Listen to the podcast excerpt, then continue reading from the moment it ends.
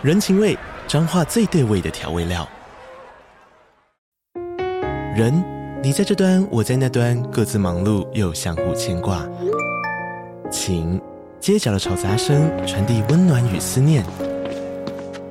味，是从每一个转角飘出的乡愁。这里是彰化县政府 Podcast 节目《彰化早咖》，我是主持人内克。从彰化大小事各具特色到旅游攻略，透过轻松有趣的访谈，带着大家走进最在地的早咖。准备好了吗？彰化的故事，我们说给你听。以上为彰化县政府广告。嗨，这里是 Sherry's Notes 雪莉的心理学笔记。欢迎你们用 donate 的方式给我们最实质的支持哦，谢谢。生存在主流社会的人，必须要了解很多事情。你拥有的是少数民族看到的特权，只是因为我们都习以为常。如果你生长的环境跟他的资源是一样的，那么今天你会不会说出同样的话？还是你真的可以说出你今天说的话？嗨，大家好，我是 Sherry。上一次我们谈到了跨文化敏感度哦，我收到了很多私讯也好，留言也好，还有我自己身旁的亲朋好友都有来跟我谈这个议题哦。一开始我只是想要引导大家看到，就是说，其实跨文化敏感度，或者是我们所谓的国际观。它并不只是局限在语言上面哦，但是我在谈的时候呢，我其实忽略了跨文化敏感度这个议题，它其实是一个触发点。我上集也跟大家分享到，就是我做完这个评量，其实让我整个硕士班的人都陷入低潮。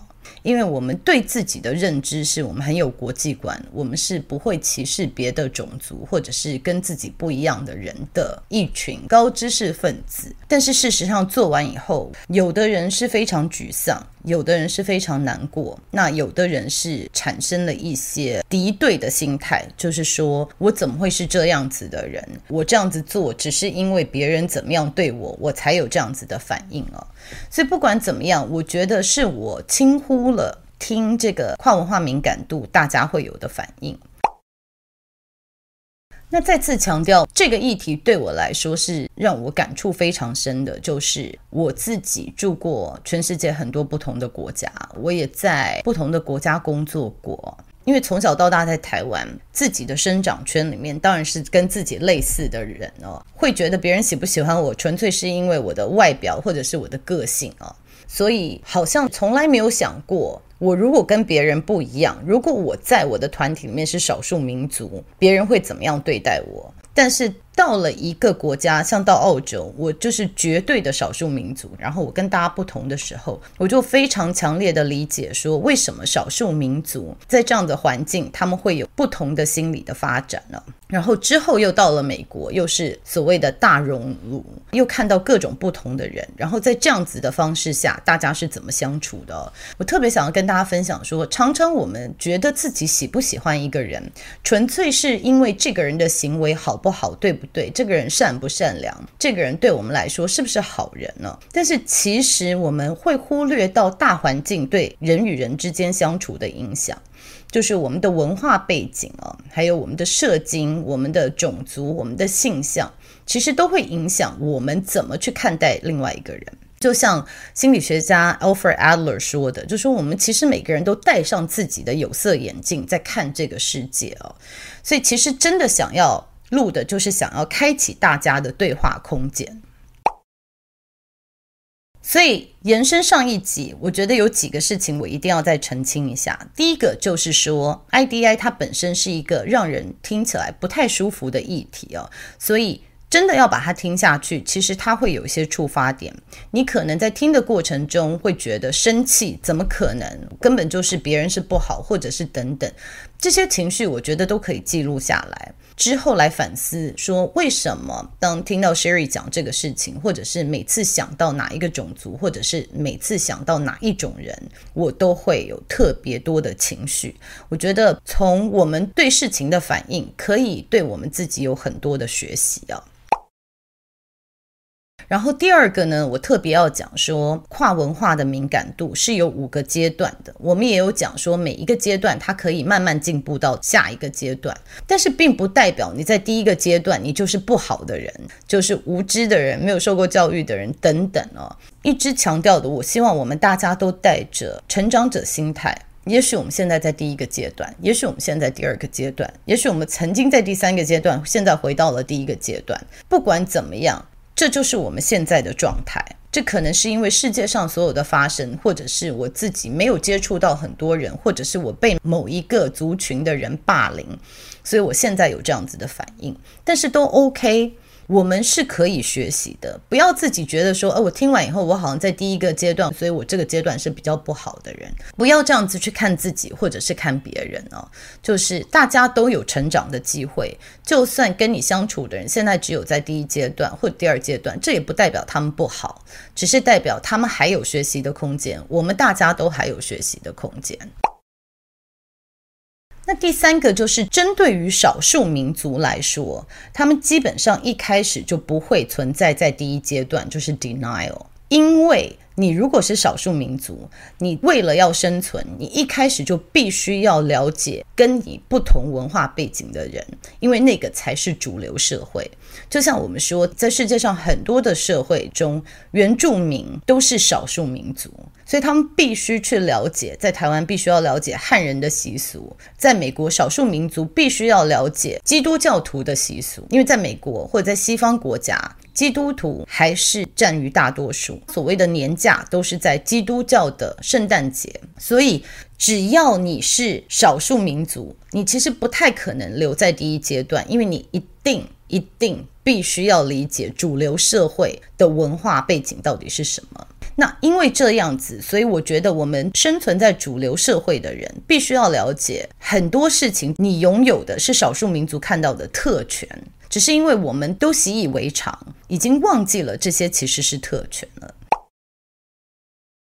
就像我前几天在跟我的一个亲戚在讨论 LGBTQ，就是我也有录一集关于性向会流动的那一集哦，提到说为什么现在 LGBTQ 这里面没有加上 M 跟 F，就是男性跟女性这件事情。这样子是不是排挤 typical 的这个性别的人呢？我觉得这个论述其实是蛮有意思的，因为 LGBTQ 这个社群特别要强调的就是，他们一直以来都是在主流社会之外，所以他们是 others，他们是外面的人，他们聚集在一起是为了让大家知道他们的存在，为了让大家看到他们哦。就像美国 Black Lives Matter，就是黑人的命也是命的这个社会运动啊，就会有。很多白人站出来说：“那白人的命不是命吗？为什么你不讲 All lives matter，所有的命都是命？你们要讲黑人的命才是命呢？”其实，对于黑人或者是对于少数民族来说，你们的命一直都被当作是命，你们一直是主流社会。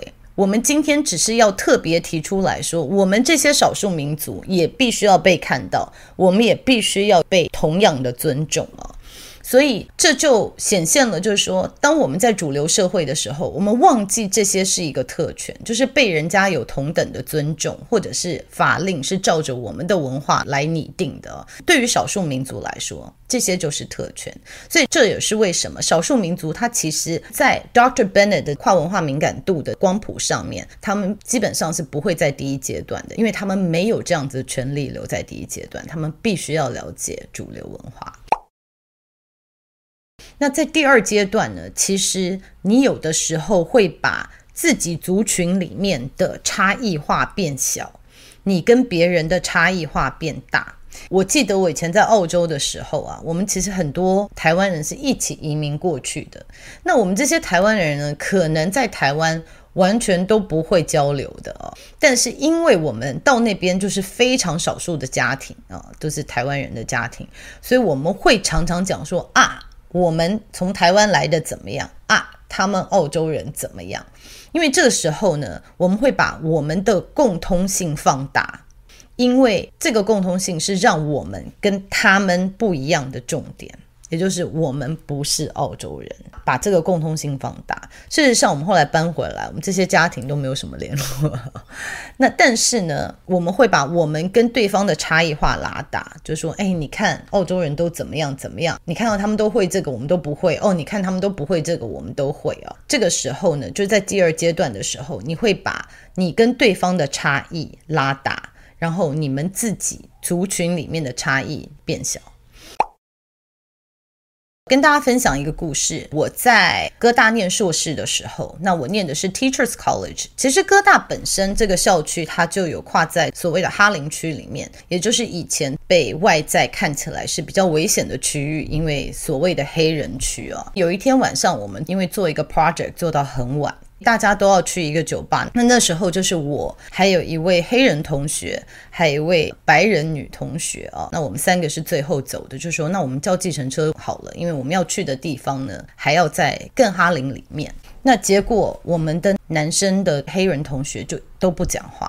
到后来我们上了计程车之后呢，黑人同学就抓着我的手说：“我现在很激动，不能说话。”下了车他就哭了。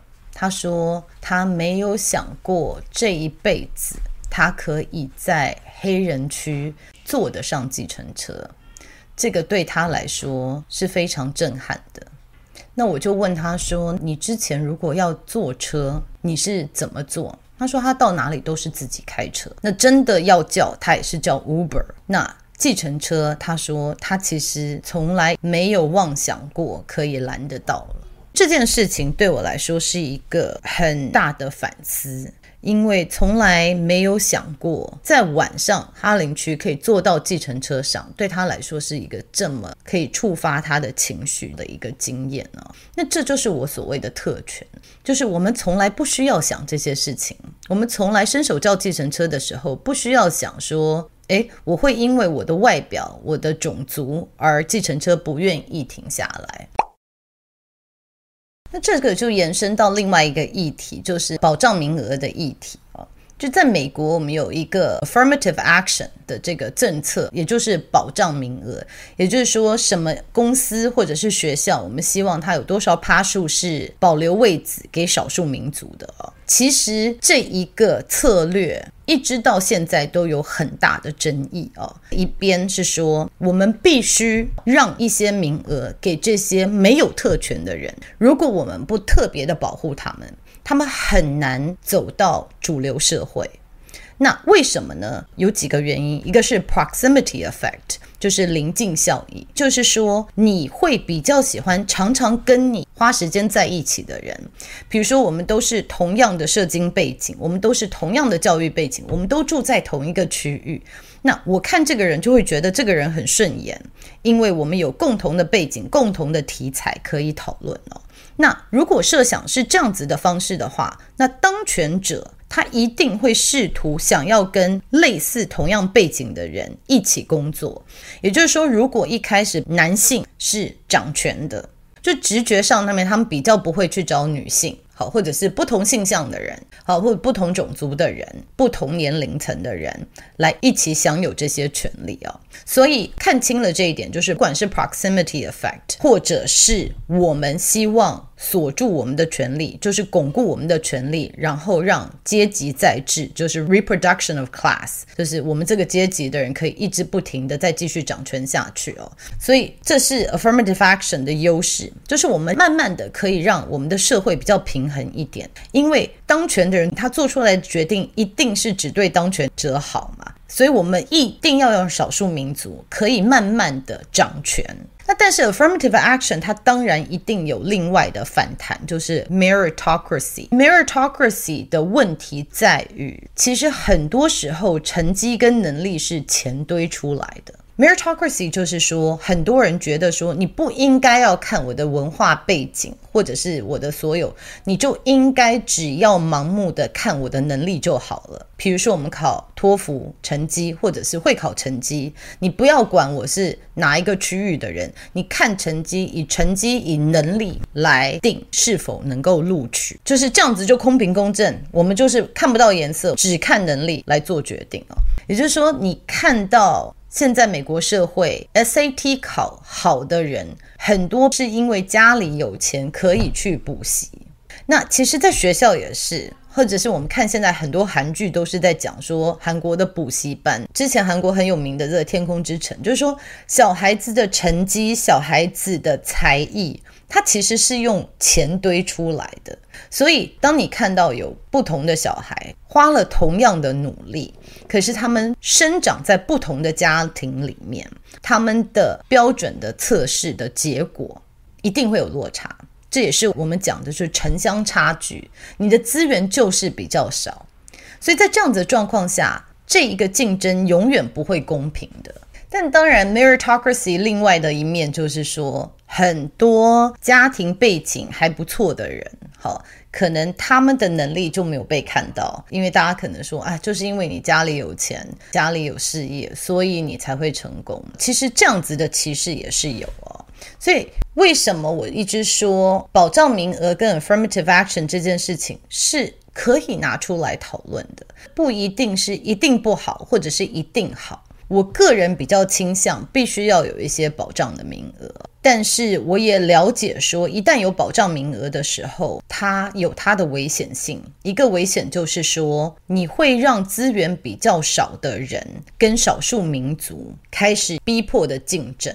我觉得我们如果以一个旁观者来看美国现在的政治，它其实就是碰到这样子的状况，就是因为大家说白人是有很多特权的，所以我们必须要照顾少数民族，但是贫穷的。白人们就会觉得，凭什么你们一直说白种人有特权，但是我还是很贫穷，我现在必须要跟你们亚洲人、拉丁人、黑人来竞争，为什么？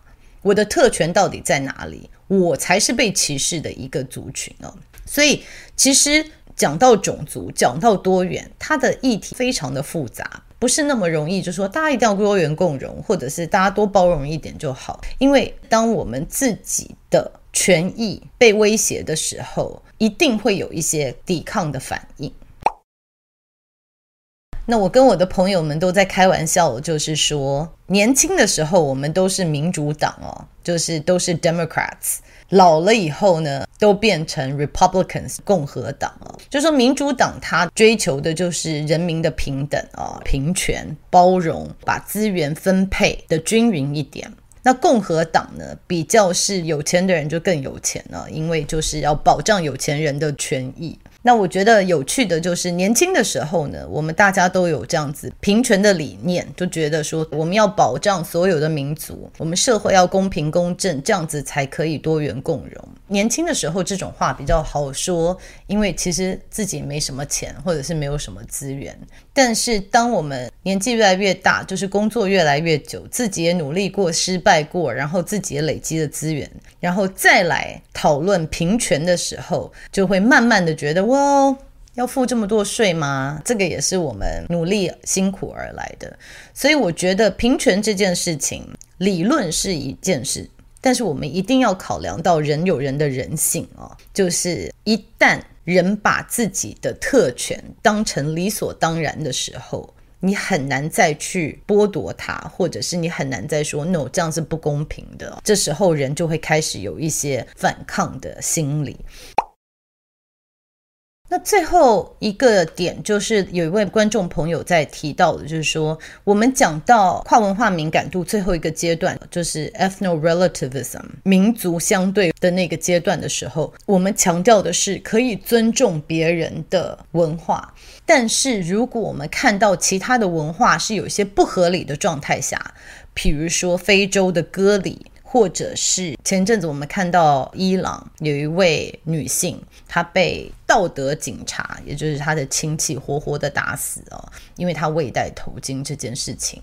那我们还要去尊重说，那就是人家的文化，我们不应该去管，就是不要去做于任何评论，还是我们可以站在一个世界公民的角度来谴责这样子的行为呢？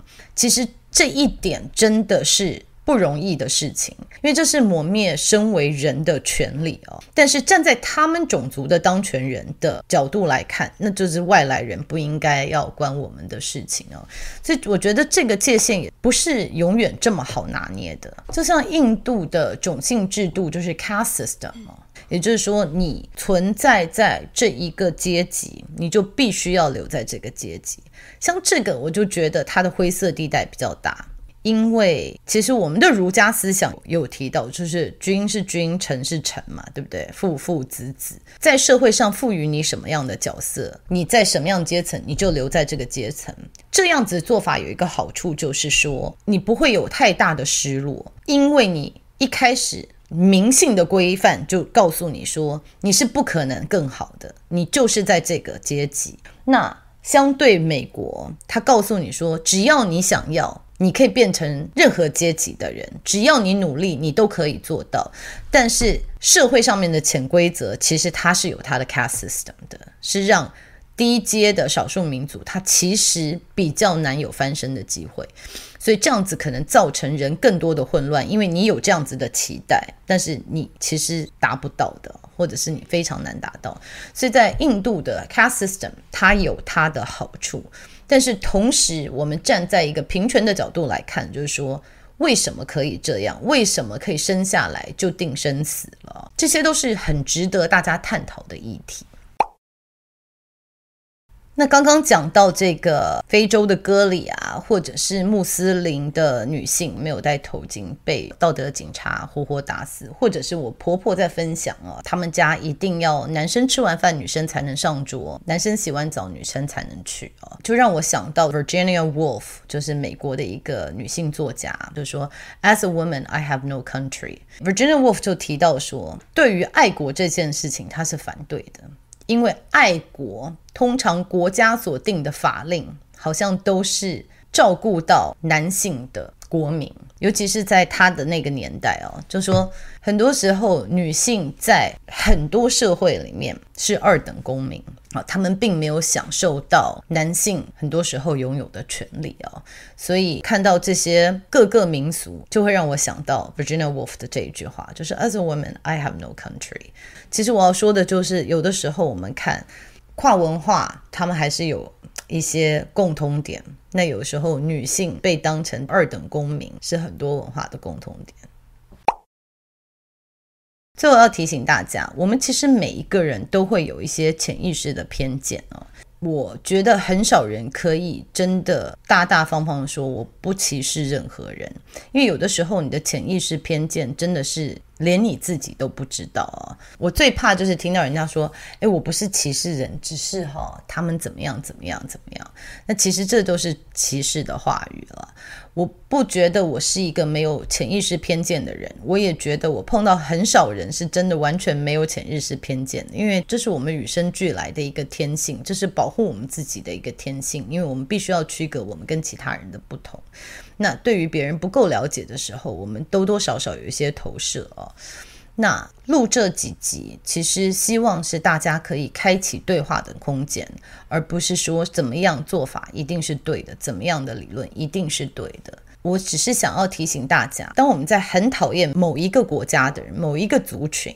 你会觉得那个国家的人、那个族群的人怎么会说出这么无理的话？怎么会这么霸道啊、跋扈啊等等的时候，我想要请大家换一个角度来想，就是如果你在他的国家、他的环境长大，如果你生长的环境跟他的资源是一样的，那么今天你会不会说出同样的话？还是？你真的可以说出你今天说的话哈，所以其实我只是希望提醒大家，可以不定时的换位思考，理解不是每一个人与生俱来都享有同样的资源，每个族群文化背景的形成都是有它的历史的，都是有它的原因的啊。所以在我们看别的族群或者跟别的族群在沟通的时候，多想一下这些。只要带着善意，带着成长者心态，只要有这样子的意图来成长，我们都可以创造多元共融，大家可以过得更好的社会。